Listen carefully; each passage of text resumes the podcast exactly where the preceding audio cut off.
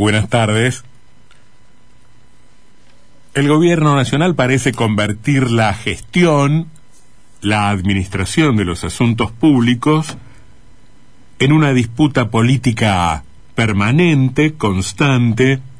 regular, ininterrumpida, y suele hablar de los asuntos de Estado en términos que inevitablemente convocan a la comparación política. Se define en unas cuantas cuestiones por la negativa, por la diferenciación de su gran adversario político, el macrismo, em,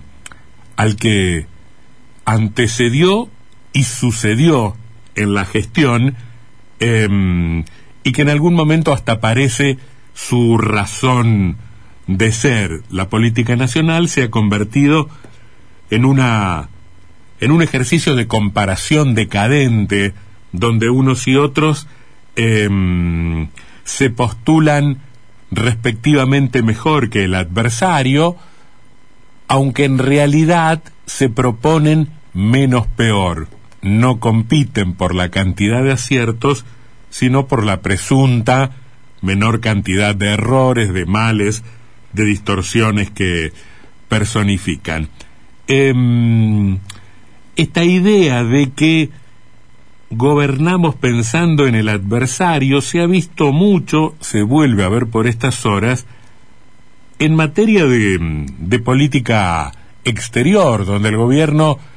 parece relacionarse con, con las naciones del mundo, menos por los vínculos históricos, menos por las tradiciones compartidas, menos por los horizontes soñados de manera común,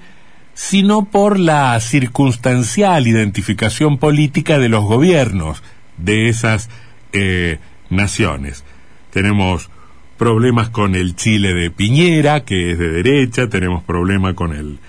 gobierno de Uruguay al mismo tiempo que referentes del oficialismo se entrevistan y se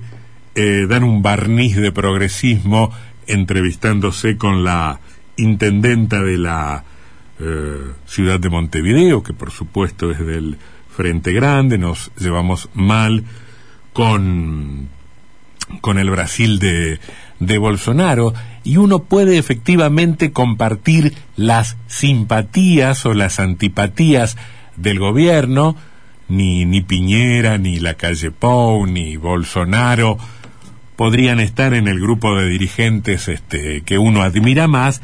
pero lo que el gobierno no termina de diferenciar es eh, su, su condición de administrador de un de un Estado-nación y no de un comité político, no de una unidad básica.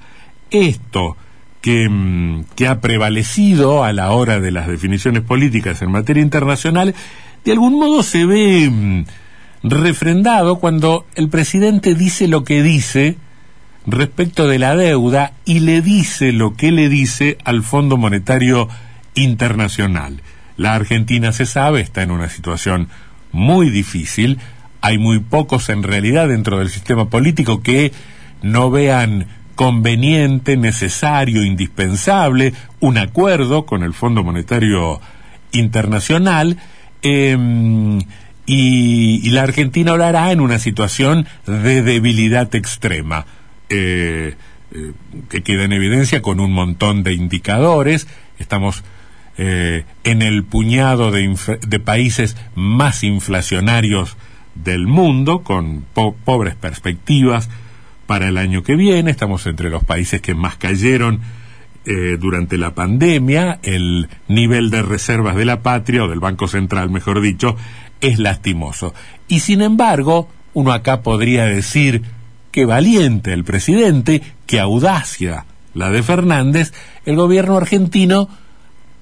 antes de ir a suscribir algo con el Fondo Monetario Internacional, le pide al prestamista, le pide al acreedor que haga una autocrítica, como si los problemas estuviesen de ese lado del mostrador y no de este. Está bien, uno puede decir, el presidente Fernández hace honor a una tradición que en efecto eh, surcó la política argentina y los em, y, sus mejores gobiernos en materia de autonomía, de independencia, de no ser un convidado de piedra en los asuntos del mundo y de hacer eh, oír su voz. Si el mundo tiene elementos como para ser denunciado por injusto, por inequitativo, eh, bueno, eh, la Argentina se arroga el derecho de hacerlo. En un punto no está mal. Hay, sí, evidentemente,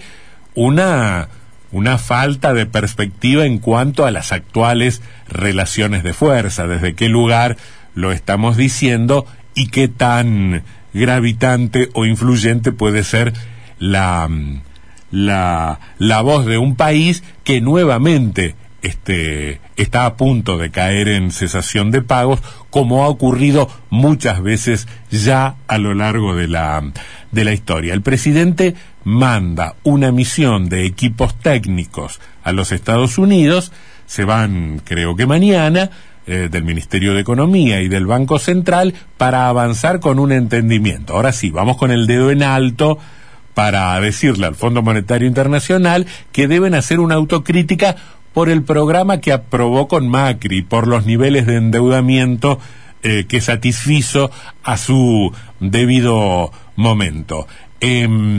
para nosotros los argentinos que estamos acá no es lo mismo Fernández que Macri. Eh, podemos diferenciar el frente de todos y juntos por el cambio, cada quien tendrá su postura, pero eso que nos desvela en la conversación cotidiana es en los hechos muy poco relevante para el Fondo Monetario Internacional y para cualquiera que esté en la posición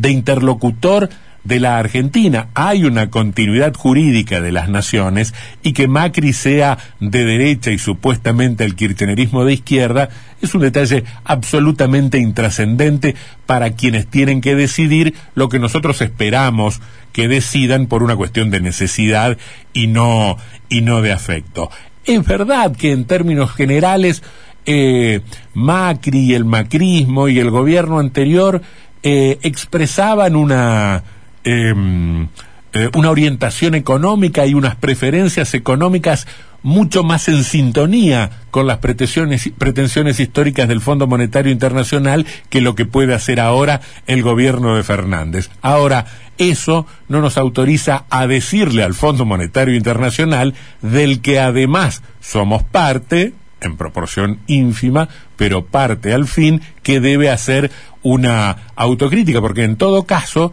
seamos kirchneristas o macristas, los que debiéramos hacer autocrítica por el fracaso permanente, debiéramos ser nosotros. Bueno, el gobierno le pide un mea culpa uh, al Fondo Monetario Internacional y supongo que el Fondo Monetario Internacional, nos guste o nos disguste los rostros, la política o la ideología de sus técnicos y de sus políticos, eh, eh, podrían, podrían hacer otro tanto con con nosotros. Eh, esa actitud un poco arrogante y hasta, y hasta petulante, eh, después se encuentra con los condicionamientos de la realidad. Acaban de invitar al presidente Fernández a una reunión que convoca el gobierno de los Estados Unidos para fortalecer la democracia en el, en el mundo. Eh,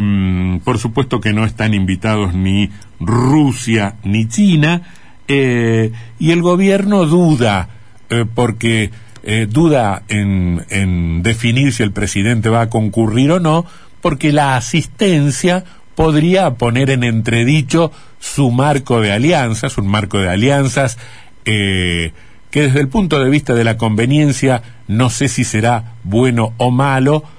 pero desde el punto de vista de, la, de los posicionamientos políticos es ciertamente eh, lamentables. Digo, em, eh, si para eh, manifestar reticencias a los poderosos del mundo personificados en Estados Unidos es necesario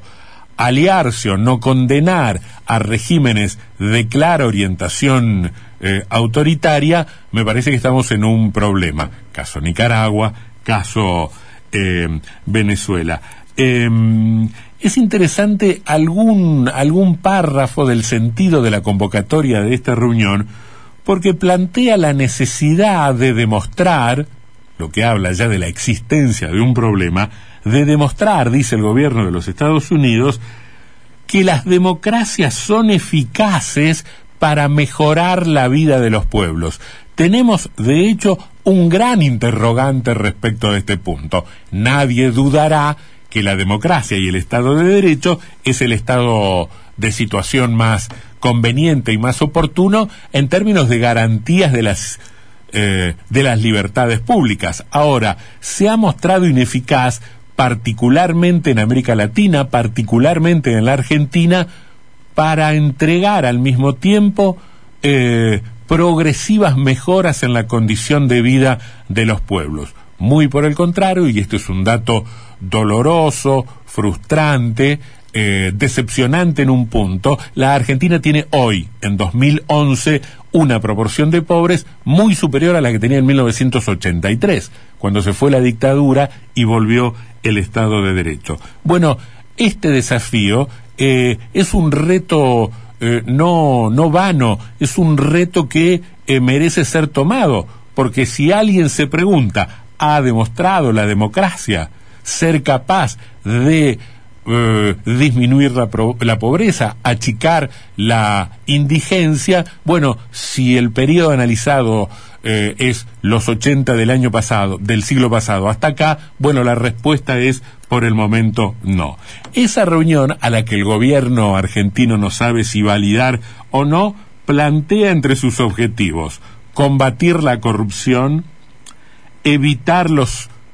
las tendencias autoritarias de los gobiernos y manifestar una clara definición en defensa de los derechos humanos, eh, punto que se incluye en el temario para no decir abiertamente exigiremos condena a Venezuela, Cuba y Nicaragua. Lo que pasa es que el gobierno, que para mí debiera concurrir a esa reunión, eh, tiene algunas deudas pendientes, por lo menos si es honesto intelectualmente, en casi todos esos puntos. No me parece que esté combatiendo la corrupción del modo en que algún sector de la sociedad lo exige, eh, tiene tendencias autoritarias, no porque el presidente Fernández salga con un palito a rompérselo en la cabeza a los manifestantes opositores, sino que tiene tendencias autoritarias que se expresan en distorsiones institucionales, en avances institucionales, y no ha sido este, un ejemplo ni ha estado a la altura de las mejores tradiciones de, la Argentina en materia internacional en cuanto a la promoción y defensa de los derechos humanos en virtud de los ejemplos que así estamos. Ahora, uno tiene la sensación de que todos estos problemas, el de la deuda, el del posicionamiento respecto de la democracia, en la decisión de no condenar tal o cual régimen, tienen muchísimo más que ver con una necesidad de posicionamiento interno, de definición interna, que con otra cosa, que está pensando mucho más en términos de forjar una identidad hacia adentro que en eh, posicionarse este, autónomamente hacia afuera. Es una distorsión, es eh, seguramente un error acertado o equivocado, quien lo sabe, el general Juan Domingo Perón, el único argentino que fue electo tres veces para ser presidente de la República, decía que la única política que verdaderamente importa, que la única política que verdaderamente debe ser motivo de atención es la política o era la política internacional. Bueno, con el paso del tiempo, el carro se ha ido para adelante, los caballos caminan marcha atrás y el mundo eh, un poco loco ahora em, coloca todo al revés. La única política, según parece, que ahora importa, eh, la patria casi convertida en una aldea, es la política interna. A eso nos dedicamos. En función de ella decidimos también hacia el mundo a eso empeñamos nuestros esfuerzos, a lo menor,